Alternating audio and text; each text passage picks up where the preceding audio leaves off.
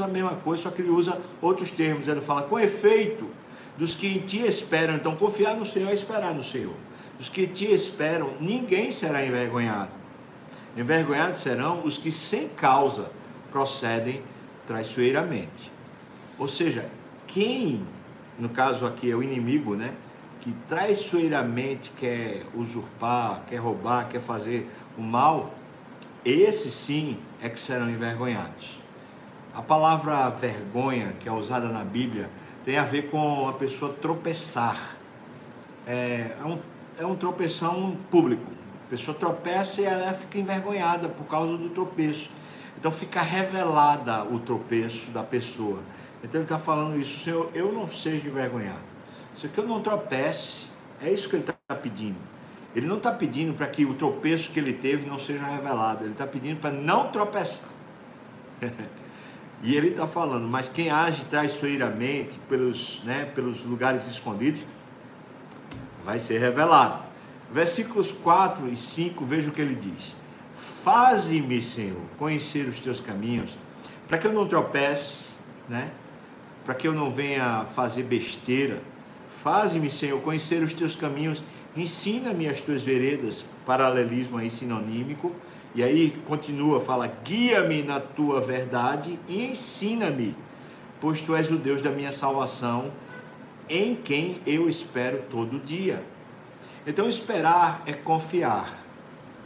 Confiar na prática é dizer: Deus, eu não sei o caminho, qual é a direção, as decisões mais sensatas, se está na hora de, de tomar uma decisão ou está na hora de esperar, se eu devo falar certa coisa ou se eu devo calar.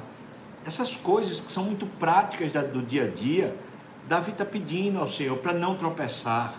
Porque às vezes a gente fala uma coisa aqui, fala no, momento da emoção. Quantas vezes uma briga, marido e mulher, só fala um negócio, mas é para se arrepender depois, porque aquilo é fruto da emoção aquilo não é uma verdade, mas a pessoa magoa o outro, fere, às vezes a ferida que a pessoa fez naquela hora é, vai durar o resto da vida. Então Davi está dizendo, Senhor, que eu, que eu não tropece, então como eu não vou tropeçar? Está aqui a receita.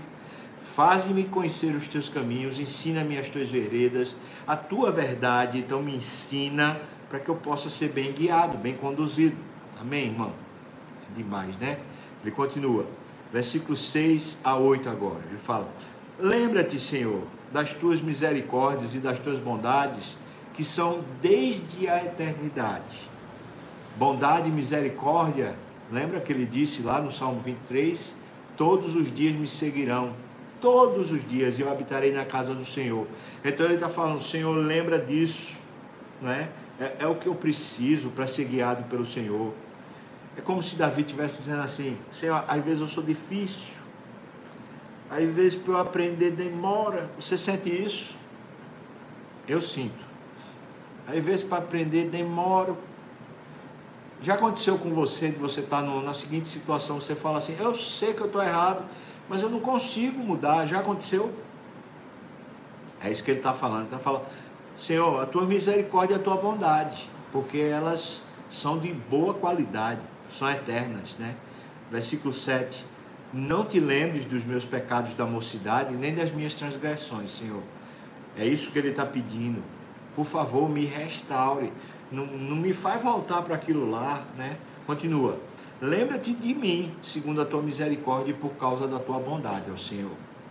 Então veja que é um paralelismo que ele usa, é um paralelismo que é um paralelismo é, sinonímico e antitético, Antitético é que ideias são contrárias, mas é um quiasmo. Veja que ele fala, lembra-te, aí depois não te lembres e depois lembra-te. Tá vendo? Versículo 6, lembra-te. Versículo 7, não te lembres. E ainda no versículo 7, depois do ponto, ele lembra-te. Então, isso é um que a Bíblia chama de quiasmo. Quiasmo é um sanduíche. Então, tem um pão, tem um pão e tem no meio o que? O presunto, a mortadela, ou tem é, sei lá, uma, uma carne, um hambúrguer. O quiasmo é isso. A equação do meio, normalmente, é que dá o gosto, né? É que dá o sentido. Então veja o que ele está falando. A equação do meio é não te lembres dos meus pecados da mocidade, nem das minhas transgressões. O que ele está pedindo é Senhor me guie, lembra disso. Senhor me guie pelo caminho certo, pela verdade. Então, Senhor, que a tua misericórdia, a tua bondade, elas em vez de me, me, me causarem culpa, eu ficar me lembrando da, da minha, das minhas faltas, das minhas misérias, né? Assim, ó Deus, que não seja esse caminho, que, que eu não, não fique sendo lembrado das coisas erradas que eu já fiz.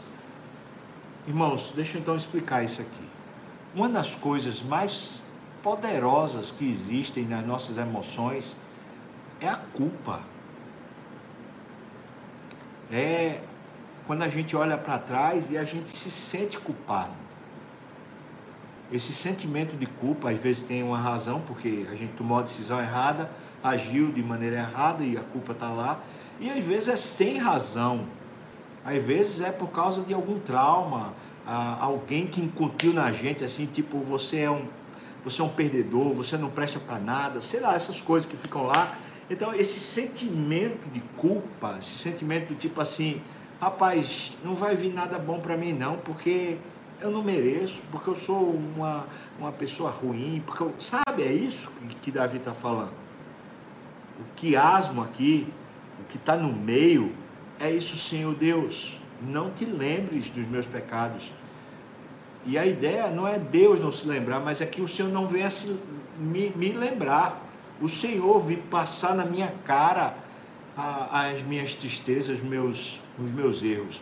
Então, irmãos, quando a gente está sendo afrontado, né? Quando, quando a gente está sendo tirado da nossa zona de conforto pelas circunstâncias, a gente tem uma tendência a achar que a gente vai se dar mal.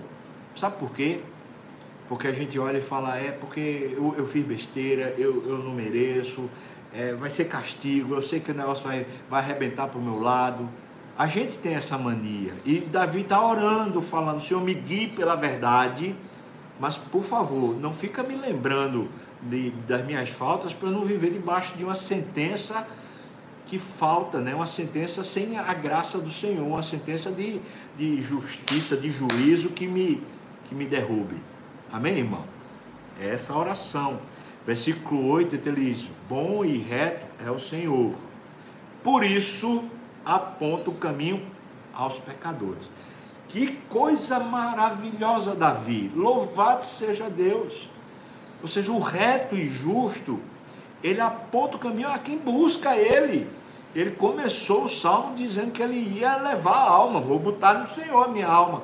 Que coisa extraordinária, ou seja, o Senhor reto e bom e justo, ou seja, o, o, o, o que faz as coisas direita, o Senhor é bem capaz de não me lembrar, não me causar culpa e transtorno no meu coração e me guiar, porque eu sei que eu sou pecador. Você não sabe disso? Aqui está uma coisa maravilhosa no Evangelho. O Evangelho, ele não, não diz para nós que nós somos bons e que merecemos, mas diz para nós que a nossa culpa foi levada por Jesus e que Deus resolveu nos amar. Entenda isso. Não é que a gente é bom e por isso Deus ama a gente, mas que nós, sendo culpados, Jesus resolveu levar a nossa culpa pagando lá na cruz. E Deus resolveu nos amar. Então Deus nos dá um valor que nós não merecemos. Mas isso é graça. Então não te lembre, Senhor Deus, dos meus pecados de mocidade, das, das faltas, né, dos meus tropeços, porque agora eu não quero tropeçar. Eu quero que o Senhor me guie na verdade. E o, o Senhor que é bom e justo, ele guia os pecadores. Então, agora no versículo 9 até o versículo 12, veja que ele começa a, a ter certeza disso. Ele fala: guia os humildes, humilde, gente contrita, gente que quer o caminho do Senhor. Guia os humildes na justiça e ensina aos mansos o seu caminho. Palavra manso é aquela pessoa que de fato abre mão dos seus direitos. Abre mão. Tá bom. Não é a pessoa que fica magoada, diz assim, tá, você pode fazer, mas fica magoada. Não, abre mão. Para mim, tanto faz. Pronto, isso aí é uma pessoa mansa. O Senhor guia os humildes e os mansos. Você lembra quando Jesus disse: Olha, você está com fardo pesado, sobrecarregado? Vem a mim. Troque de fardo comigo. Aprendei de mim, porque eu sou o quê? Sou manso e humilde. Olha aqui. O Senhor guia os mansos e os humildes no caminho do Senhor.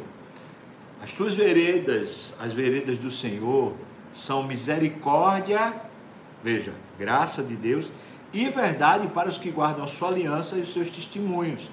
Então Deus nos guia pela verdade, ou seja, a gente sabe que a gente é pecador, mas é com misericórdia, é nos salvando do nosso pecado.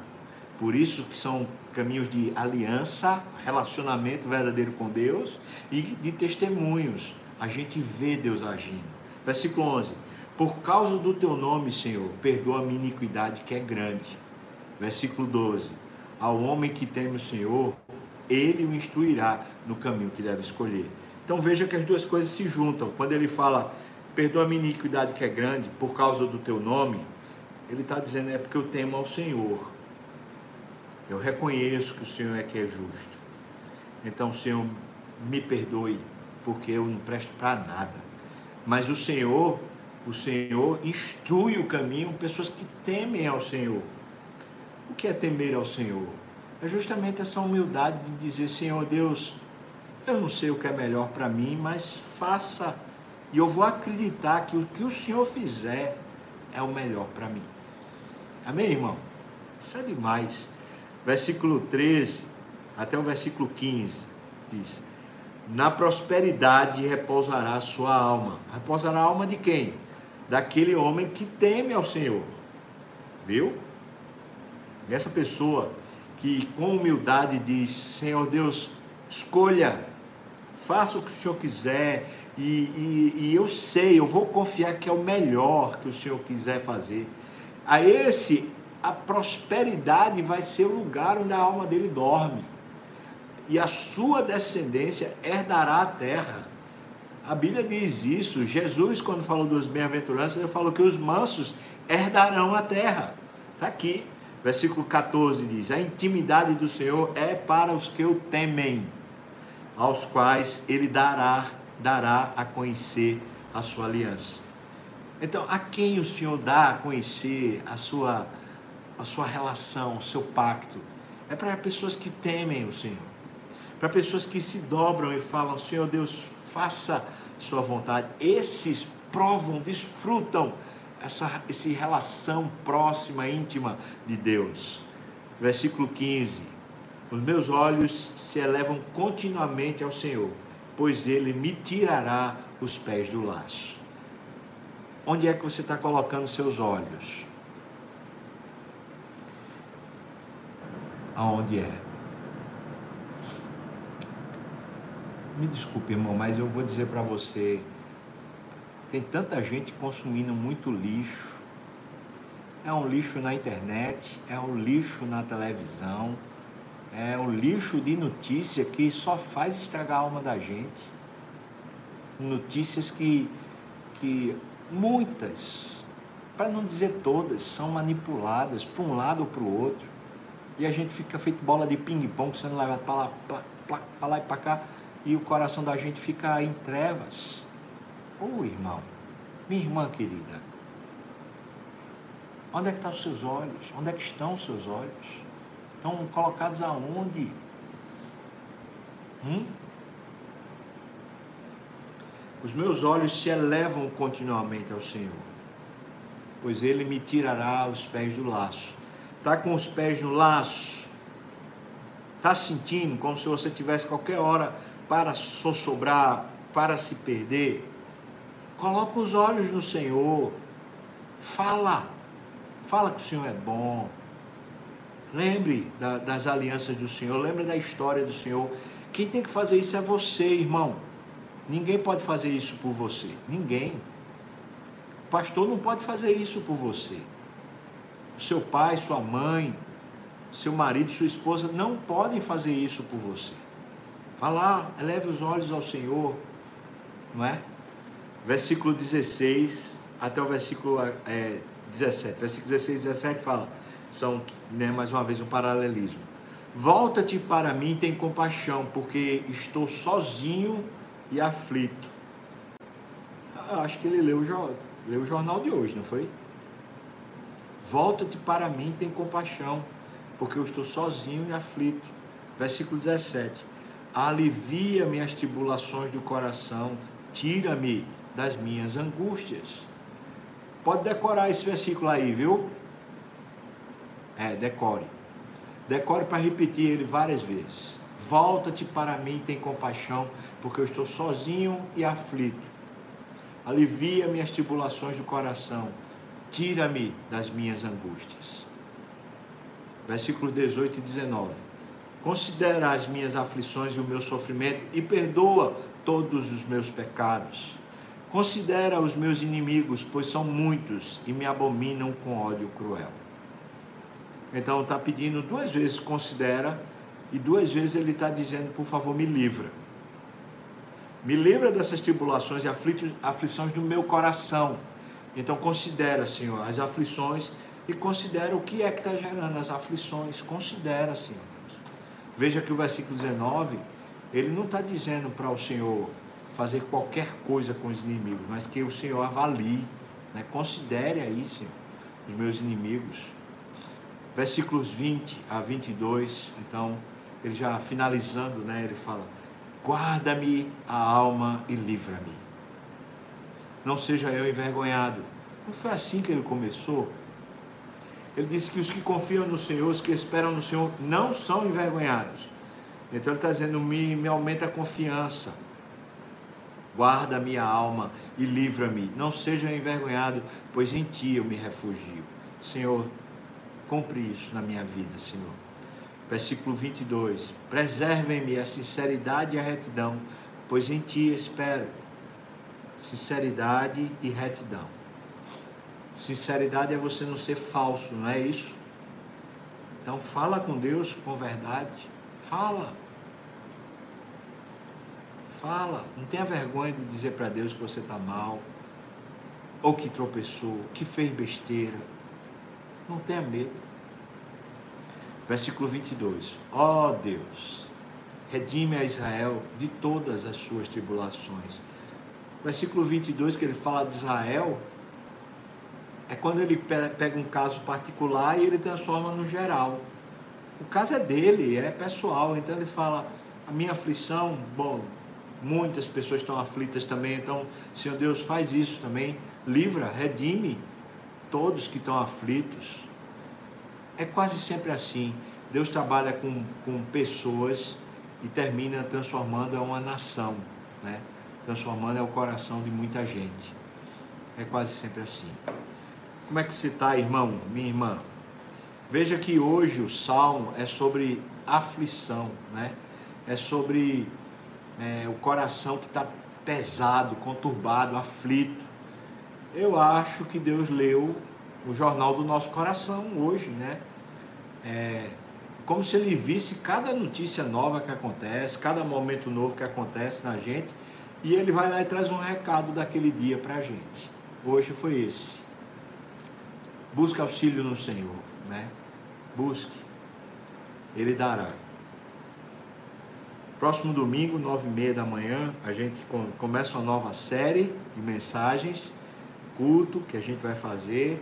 Eu espero que você esteja aqui. O tema vai ser como caminhar com Deus. É isso, a gente precisa aprender a caminhar com Deus. Uma das coisas está aqui, o salmista falando, né? Ele fala que para conhecer a aliança do Senhor, para conhecer o relacionamento com o Senhor, para andar com Ele, tem que temer ao Senhor. Tem que temer. Vamos cantar ao Senhor, finalizando esse momento. Amo você, viu? Vamos cantar, pode vir mais.